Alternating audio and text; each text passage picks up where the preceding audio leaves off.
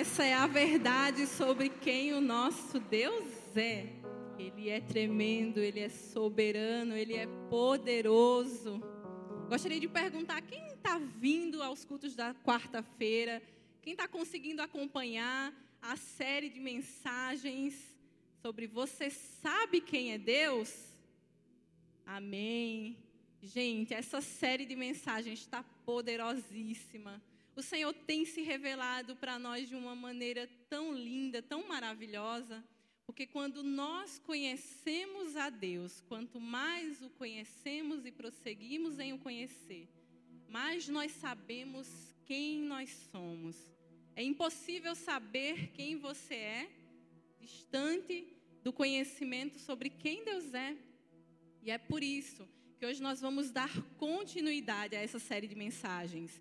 Hoje o tema da mensagem é Deus é soberano. É mais uma verdade sobre o caráter de Deus, é mais um atributo que revela a identidade do nosso Deus. Quero que você repita aí comigo. Deus é soberano. De novo, Deus é soberano. Amém. Eu quero que você feche seus olhos, nós vamos orar. Espírito Santo de Deus, nós te pedimos que abra o nosso entendimento, que o Senhor possa se fazer presente em nossas vidas, que o Senhor possa tocar as profundezas da nossa alma, que o Senhor nos revele esse caráter de Deus, esse atributo que mostra o quanto Ele é grandioso, o quanto Ele merece a nossa adoração, o nosso louvor. Obrigado por se fazer presente, obrigado por se revelar a nós. Obrigado por esse amor tão grande. Alcança cada uma dessas vidas que estão aqui, das que estão nos assistindo pelo YouTube. Que o Senhor possa mostrá-las como o Senhor é grandioso, como a tua soberania revela o teu grande amor por nós. Em nome de Jesus, amém, amém e amém. Hoje nós vamos passear um pouquinho pela Bíblia, mas antes eu queria falar um pouco sobre essa mensagem através de uma ilustração. Talvez você já tenha ouvido essa história que eu vou contar, pelo menos eu já ouvi. É a história de uma senhora, uma senhora cristã que estava passando por um momento difícil na sua vida, numa dificuldade financeira. E ela, ao assistir um programa, ouvir, né, na verdade, um programa de rádio, que também era evangélico, abria-se um momento para que as pessoas pudessem pedir orações e ajuda. E aquela senhorinha aproveitou aquele momento e pediu ajuda. Ela falou sobre a sua situação e disse que estava com necessidade de mantimentos na sua casa, ou seja, estava provavelmente sem ter o que comer. E ouvindo também aquele mesmo programa de rádio, tinha um bruxo conhecido na região e ele resolveu pregar uma peça com aquela irmãzinha. Ele resolveu que iria envergonhar aquela irmã. Ele pensou assim: sabe de uma coisa? Vou aproveitar essa oportunidade para envergonhar esses crentes. Vou mandar preparar uma feira e vou mandar lá na casa dessa irmãzinha, só para ela ver quem é que está ajudando ela. E aí ele pegou os seus dois assistentes e os assistentes foram lá, na porta da irmãzinha, levar os mantimentos. Ao abrir a porta, aquela irmãzinha se deparou com aquela grande feira, com tudo que ela precisava mais um pouco. Ela ficou feliz, o coração dela saltitou e ela começou sem demora a guardar os produtos na sua casa, no seu armário. E os dois auxiliares, sabendo do plano do chefe, começaram a se questionar: mas Rapaz, essa irmãzinha aí não vai perguntar quem foi que mandou, não é? Já que ela não pergunta, a gente provoca. E chegaram para ela, irmãzinha, se ela não está querendo saber quem foi que mandou, não? Aí ela, eu não preciso, meu filho. Porque quando Deus manda, até o diabo obedece. Essa é a realidade de um servo, de um filho, de uma filha do Senhor. Quando nós sabemos quem Deus é, que Ele é o Deus Todo-Poderoso, que Ele pode todas as coisas, nós vemos esse tipo de milagre acontecer. Para muitas pessoas, isso seria motivo de vergonha. Como assim? Um bruxo, um mago, um feiticeiro, alguém que talvez nem creia em Deus, alguém que faz coisas malignas até. Como assim ele fez isso? Mas aquilo era prova do amor e do cuidado de Deus com aquela pessoa. E assim é comigo e com você. Muitas vezes nós estamos adorando a um Deus inanimado, a um Deus que é surdo, é mudo, a um Deus que não faz nada nas nossas vidas, a um Deus que simplesmente deixa as coisas acontecerem. Esse é o maior erro, o maior engano que um cristão pode cometer, que alguém pode cometer. É achar que o Deus Todo-Poderoso está apático às nossas vidas, aos nossos dilemas. Muitas vezes nós vivemos uma vida religiosa e matamos um Deus que não pode morrer. Mas por que nós matamos? Matamos na nossa vida, na maneira como nós nos relacionamos ou não nos relacionamos com Ele. Tem muitas pessoas que abrem a boca e dizem assim: ah, não, mas eu creio em Deus, eu sirvo a Deus, mas na hora que as coisas apertam, aí as dúvidas começam a bater na porta. Mas será que Deus faz? Será que Deus pode? Será que Deus está vendo o que eu estou passando? Não é possível. Não é possível. O que eu quero que vocês aprendam hoje é algo que eu também precisei aprender e eu continuo aprendendo. É que a soberania de Deus coloca Deus no controle de todas as coisas. Entenda que, independente do que você esteja enfrentando, Deus está no controle. E nós precisamos levar isso a sério. Nós precisamos levar a autoridade que Deus tem a sério. Nós não podemos brincar de crer no poder de Deus, mas muitas vezes é exatamente isso que nós fazemos. Quantos de nós já nos comportamos como adolescentes que estão naquela fase de que pode tudo, que manda em tudo? Só fui eu ou vocês também? Porque na adolescência, gente, a gente cria um senso de verdade que existe só na nossa cabeça. A gente pode fazer tudo, a gente é dono de tudo, a gente é que tem razão, não conhece de nada, mas dá trabalho, viu, querendo fazer as coisas sem poder. Muitas vezes a gente age assim com Deus. A gente começa a querer agir com autonomia, com independência. É exatamente o que o adolescente quer. Mas normalmente, quando a gente age com independência, com autonomia, a gente quebra a cara. A Bíblia mostra isso, que desde que o mundo é mundo, aqueles que estavam debaixo da dependência da autoridade de Deus e que resolveram sair dessa dependência, desse lugar de submissão e respeito e de conhecimento do poder de Deus, todas essas pessoas foram por um caminho mau. Todas essas pessoas pagaram preço por não colocar Deus no lugar que ele merece. Nós vemos que desde o Gênesis, Adão e Eva estavam naquele lugar de dependência, confiando em Deus, confiando no poder, na autoridade. Mas no momento em que eles decidiram agir pelos seus próprios impulsos, as coisas começaram a dar errado. E é exatamente aí onde o diabo se aproveita da nossa humanidade, da nossa carnalidade que tenta ser autônoma, que tenta ser independente. É exatamente aí onde o diabo tenta plantar aquela sementinha da dúvida, querendo dizer assim: olha, você não precisa estar tá na igreja, não, menino. Que conversa para boi dormir. Busca Deus em casa mesmo. Não tem esse negócio de é, sexo só depois que casar. Não, que isso, que besteira. Faz o que você quiser, o corpo é teu. Ah, mas não tem isso não, de não falar da vida de ninguém, não. Se falam da tua vida, fala também, menino, deixa ser besta. É exatamente nesses momentos em que nós somos pegos. Somos pegos vivendo a partir do que nós achamos que temos que viver, fazer, pensar, falar. E é aí onde nós saímos de debaixo da dependência de Deus, onde nós não o colocamos no lugar do controle. Se Deus não estiver no controle da sua vida, e se você não crer que Ele está no controle de todas as coisas, certamente você vai ter uma vida desajustada certamente você vai ter uma vida onde as coisas vão sempre estar em desajuste. Mas olha o que a palavra de Deus fala a respeito da soberania de Deus. Em Jó 23:13 diz: Mas se ele resolveu alguma coisa, quem o pode dissuadir? O que ele deseja, isso fará.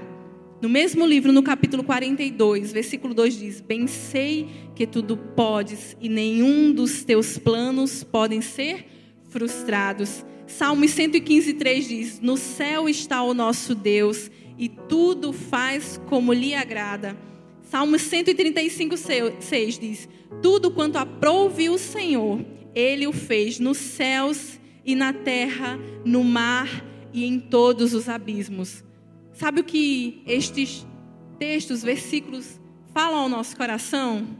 Que tudo, todo o universo, toda a existência, tudo está debaixo do domínio do Senhor.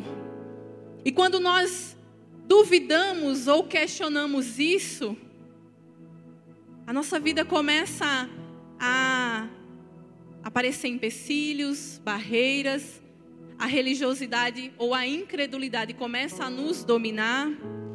Começamos a viver vazios sedentos por respostas, respostas essas que muitas vezes só podemos encontrar em Deus, respostas que nem sempre estamos prontos para receber, porque nós perguntamos muito, mas nem sempre nós estamos preparados para ouvir as respostas. Mas nessa noite Deus tem algumas respostas para dar a você sobre a sua soberania, sobre a sua autoridade. Respostas que vão edificar a sua vida para que você caminhe a partir de hoje entendendo que algumas coisas que acontecem ou que já aconteceram na sua vida não aconteceram por acaso. Não aconteceram porque Deus estava apático ou porque Deus não estava vendo. Muito pelo contrário, Deus estava vendo tudo. E se você está aqui hoje, é porque Ele estava no controle. Se eu e você estamos aqui hoje, apesar dos males que vemos no mundo, apesar dos males que vivemos em nossa vida, é porque Deus nunca deixou o controle das nossas vidas. Ele nunca nos abandonou. Isso é uma grande mentira que o diabo tenta soprar nos nossos ouvidos para nos convencer e para nos tirar do destino que Deus reservou. Só que nós precisamos conhecer que a autoridade, a soberania de Deus, ela se relaciona com outras coisas. Se relaciona com a nossa obediência, com a maneira como nós agimos, como nós nos comportamos. Mas também se relaciona com outros atributos que pertencem a Ele. A sua onisciência, a sua onipotência, a sua onipresença Deus, ele em sua autoridade, ele tem liberdade para agir. E a sua soberania só existe porque ele tem liberdade. Para para pensar se Deus tivesse que pedir a mim a sua opinião para fazer alguma coisa. Para para pensar se Deus tivesse que pedir permissão a alguém para fazer alguma coisa. Você já imaginou Deus se curvando diante de alguém dizendo assim: Eu posso fazer isso? Deus tendo que se reportar a alguém com mais autoridade que ele? Não. Ele é o Todo-Poderoso. Nós temos acesso a um Deus que é todo-poderoso e que pode todas as coisas em todo o tempo, em todas as circunstâncias. Ele é um Deus eterno. A eternidade habita nele. Quando nós conhecemos o caráter dele, quando nós sabemos quem ele é, ainda que eu não veja, ele está trabalhando. Ainda que eu não sinta, ele está trabalhando, porque ele não para, não falha e não perde o controle de nada. Tudo está debaixo de suas mãos. A Bíblia diz que ele é o princípio, o meio e o fim, o Alfa e o Ômega. Ou você vive debaixo dessa verdade, ou você vai viver perdido buscando respostas. E é por isso que nós vamos aprender que a soberania de Deus, ela se relaciona com o nosso livre-arbítrio. É a primeira coisa que eu quero que você aprenda nessa noite. A soberania de Deus e o livre-arbítrio.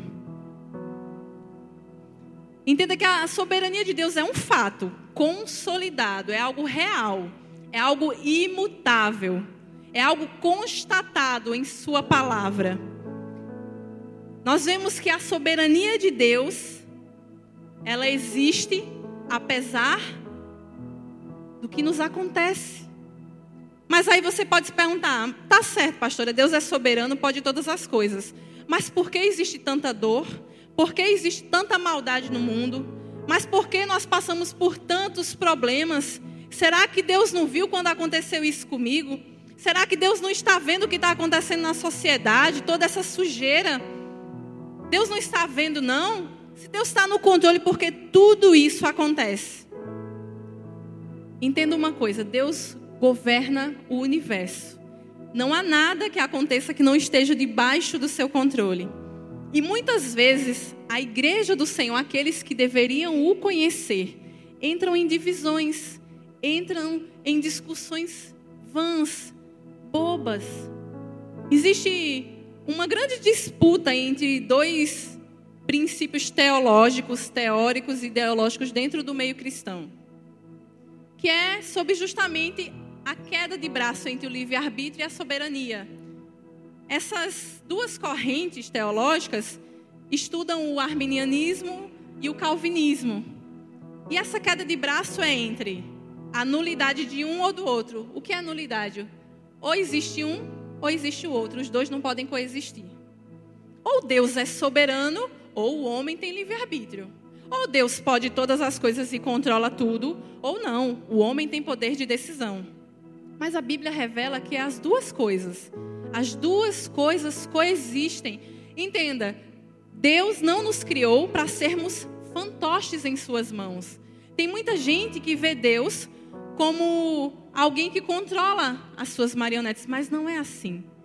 Deus nos criou como filhos para termos relacionamento com Ele. Todo o trabalhar de Deus em nossa vida é para que a nossa identidade de filhos seja gerada, seja restaurada, seja curada. Deus, Ele nos deu o livre-arbítrio, o poder de decisão, o poder de escolha. Só que a soberania de Deus não é nula, ela não deixa de existir por causa do decreto do livre-arbítrio. E tem muita gente que até hoje está questionando esses dois princípios.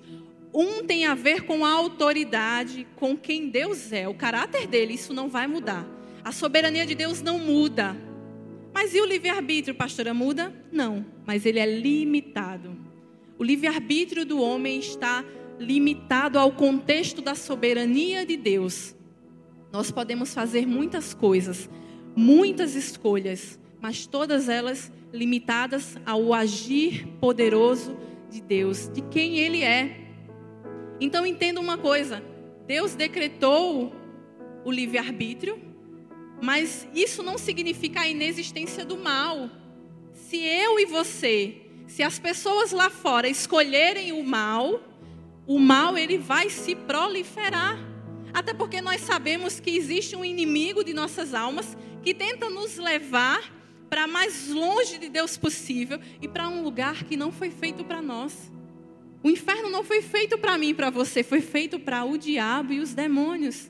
Aqueles que escolheram o mal, aqueles que escolheram viver afastados da soberania de Deus.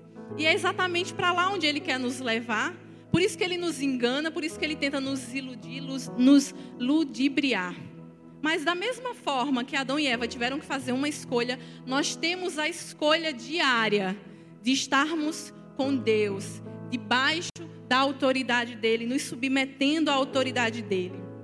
Entenda que em sua soberania Deus deu ao homem essa liberdade, mas é uma liberdade que ele limita. Porque senão o homem iria se destruir, destruir tudo que Deus criou. Infelizmente, Muitas pessoas têm deixado o coração ser dominado pela sua própria carnalidade, sua humanidade que tende ao pecado, e também estão sendo induzidos pelas setas por aquilo que o diabo tenta fazer. Mas nós não podemos tirar a nossa capacidade de ação. Deus nos dotou de capacidade geradora de decisões. Decisões geram ação e consequência, ação e reação. E é por isso que nós vemos o mundo do jeito que está. Eu quero trazer mais uma ilustração para você. Vamos supor que estamos num navio. Um navio que sai de Nova York em direção a Liverpool ou qualquer outro lugar bem distante. Um navio ele tem uma rota pré-estabelecida. Pessoas que entendem que são autoridade determinam o lugar para onde aquele navio vai. Aquele navio tem a tripulação, tem os passageiros. Vamos dizer que seja um navio onde as pessoas têm acesso a restaurantes, a áreas de lazer. Tem lugares onde eles precisam estar trabalhando, como escritórios, as salas das máquinas. E esse navio continua seguindo o rumo. As pessoas que estão dentro daquele navio, elas podem decidir que horas elas acordam, que horas vão dormir, o que vão comer, o que vão beber, quais as atividades elas vão desempenhar, com quem vão falar, com quem vão deixar de falar, com quem vão brigar, com quem vão ficar amigos. Mas elas não podem mudar a rota, elas não podem mudar o destino do navio. É exatamente assim que funciona a soberania de Deus. Deus, ele controla o navio, ele determinou o percurso e existe um lugar a chegar, existe um destino traçado. Mas ele nos deu a liberdade de ficarmos dentro desse navio, seguindo o plano que ele estabeleceu ou seguindo os nossos próprios anseios. A rota não vai mudar. O destino não vai mudar, mas como nós vamos chegar a esse destino depende de nós. Então, se você se pergunta, e muitas vezes, mas Deus, por que isso precisou acontecer? Nós vamos entender que Deus, ele não faz o mal, ele não deseja o mal. Mas quem é que faz, pastora? Eu, você. Quem mais faz o mal, pastora? As pessoas lá fora as pessoas que já nos feriram. Nós não somos sempre as vítimas, nós também fomos algozes, nós também machucamos outras pessoas. Mas também existe alguém que nos faz mal. Quem é? O diabo, os demônios. E nós precisamos estar atentos a isso. Nós precisamos voltar debaixo da autoridade daquele que conduz o navio das nossas vidas, porque só Ele pode nos levar ao destino final. A Bíblia fala da história de José, um homem que foi vendido pelos seus irmãos, um homem que foi massacrado, sofreu, porque ele teve dois sonhos. Na verdade, um sonho que tinham dois significados que revelavam basicamente a mesma coisa. Quando nós vamos ler lá em Gênesis 37, do 3 ao 5, você anota. Esse texto fala que José ganhou uma túnica do seu pai. E isso fez com que a ira dos seus irmãos se acendessem contra ele. Para além dessa túnica, José ainda foi contar o sonho que ele teve, ó, todo inocente, um adolescente. Foi lá e disse: Ó, oh, minha gente, eu tive um sonho muito louco. Vê só que sonho. No sonho, um feixe, que era o meu feixe, estava de pé. E todos os outros feixes, que eram os de vocês, se curvavam diante de mim. Aí, depois que eu tive esse sonho, o sonho ainda emendou no outro, que mostrava o sol, a lua e 11 estrelas se curvando diante de mim. Vê que sonho massa. Vocês gostaram? Coração dos irmãos de José, que já tinham inveja da relação dele com o pai, porque ele era o filho da velhice do seu pai. Aqueles irmãos tramaram contra ele, não intentaram contra a vida dele, porque Deus estava no controle, mas o lançaram no poço, o venderam. Depois José sai daquela situação, é vendido como escravo, se torna um servo e na casa de Potifar e é injustiçado quando a mulher de Potifar dá em cima dele, ele corre é lançado na prisão. Lá ele revela sonho e é esquecido pelas pessoas que foram abençoadas com a revelação que ele teve. E se passaram 13 anos até que José visse o sonho se tornando realidade. Mas onde é que estava Deus ali? Deus estava no início, quando ele teve o sonho. Deus estava no meio, quando ele estava passando por tudo aquilo. E Deus estava no final, quando ele foi honrado. Entenda uma coisa: Deus está com você, independente do que esteja acontecendo. Tá ruim, tá doendo, Deus está com você. Tá sofrendo, tá chorando, Deus está com você. Estão apertando você, estão caluniando você, Deus está com você. É isso que você precisa saber. A promessa não mudou porque as circunstâncias mudaram. As circunstâncias podem mudar, a promessa não. Mas depende de mim e de você. Você acha que José precisava passar por tudo aquilo? Você acha mesmo que Deus quis que José passasse por aquilo? Deus não quis. Mas Deus não o tirou do processo, porque o processo foi necessário para que o caráter de José fosse transformado. E é exatamente o que nós vamos falar sobre a soberania de Deus e o processo. A soberania de Deus não nos isenta de passar pelo processo não nos isenta de passar pelos problemas, pelas dores da vida. Em Gênesis 50, do 19 ao 20, diz: Não temais, acaso estou eu em lugar de Deus? Vós, na verdade, instastes o mal contra mim, porém Deus o tornou em bem para fazer como vedes agora, que se conserve muito, muita gente em vida. José não ficou perguntando por que ele estava passando por tudo aquilo. Ele não ficou reclamando, murmurando e dizendo: Eu não mereço isso, Deus, porque eu estou passando por isso. Ele preferiu enfrentar o processo para viver a promessa. E em determinado momento, nós vamos ver no capítulo 45, do 4 ao 7, os irmãos de José se achegando a ele. E ele se revelando, ele revelando quem ele era, porque os irmãos de José não o reconheceram. E ele já na posição de governador do Egito. José mostra um coração benevolente que recebe os seus irmãos. José entendeu que todo aquele sofrimento que ele passou por 13 anos foi necessário para que quando Deus o colocasse naquela posição, ele não buscasse vingança. Porque senão seria só mais uma pessoa fazendo mal no mundo que já é mal. Não busque vingança, espere justiça, e a justiça vem de Deus. A justiça não é minha, não é sua, não vem dos homens, vem de Deus. Nós sempre dizemos que nós não podemos controlar o que fazem conosco. Nós não podemos alterar o que já aconteceu conosco, mas nós podemos decidir como nós vamos reagir ao que fizeram conosco. Nós é quem decidimos como nós vamos ficar depois de enfrentar alguma dor, algum problema, algum mal. Nós não podemos fugir dos dias maus, mas nós podemos enfrentá-lo entendendo que um Deus que controla todas as coisas está conosco. É essa certeza que não pode faltar no nosso coração. E por último, nós precisamos entender que a sabedoria de Deus, ela está diretamente relacionada com a nossa forma de adoração. Nós precisamos adorar Deus e revelar a sua soberania através da nossa adoração.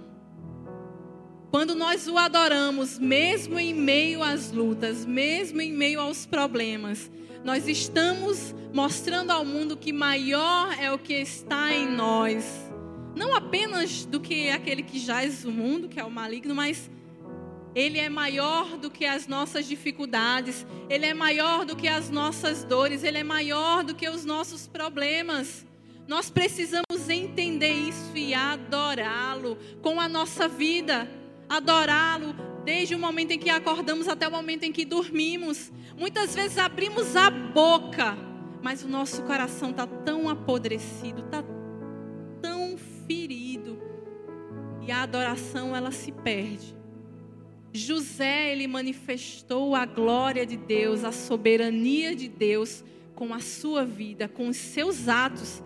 José não precisava falar de Deus, as pessoas viam Deus em José.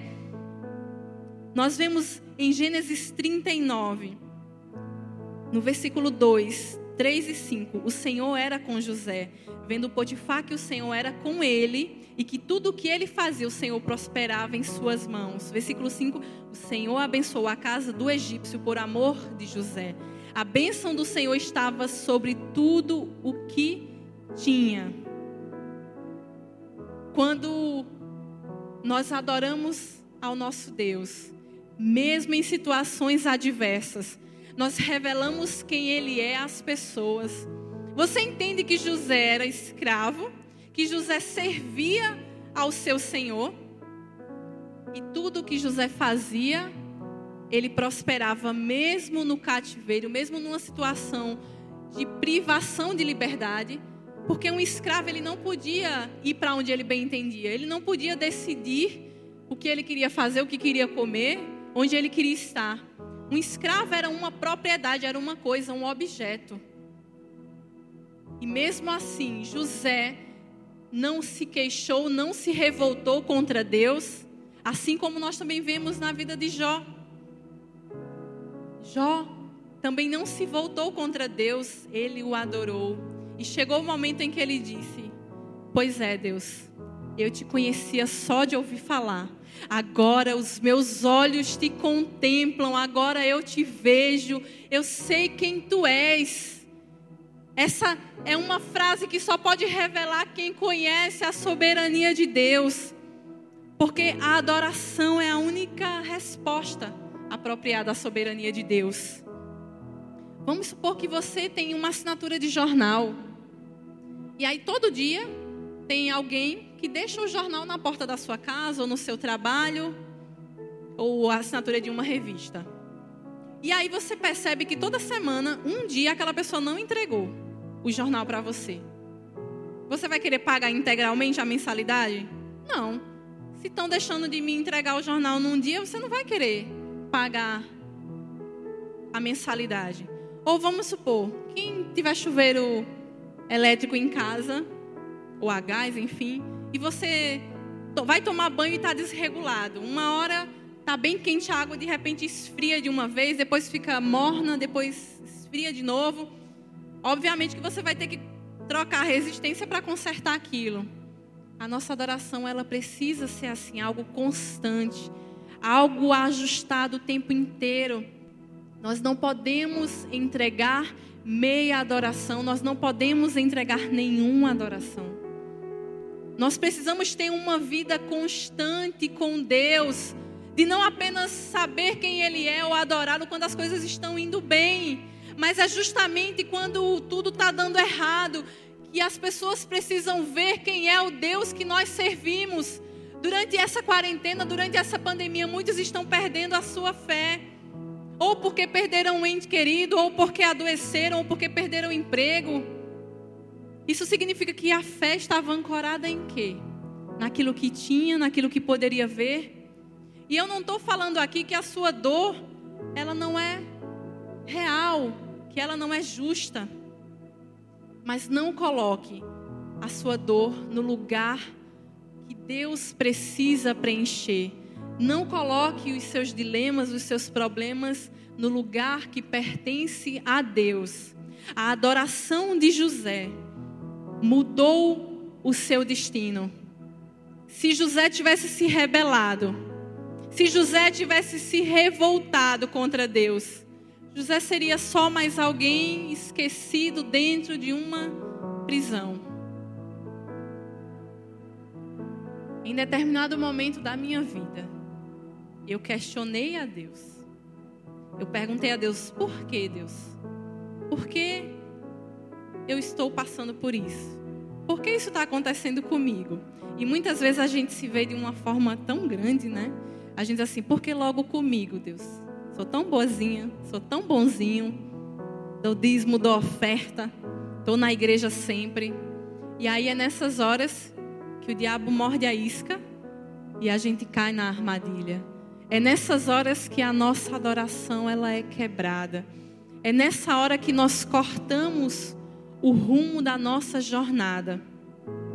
Mas diferente da assinatura de jornal, que nós não queremos pagar, diferente da resistência que precisa ser trocada, Deus não nos substitui quando nós falhamos.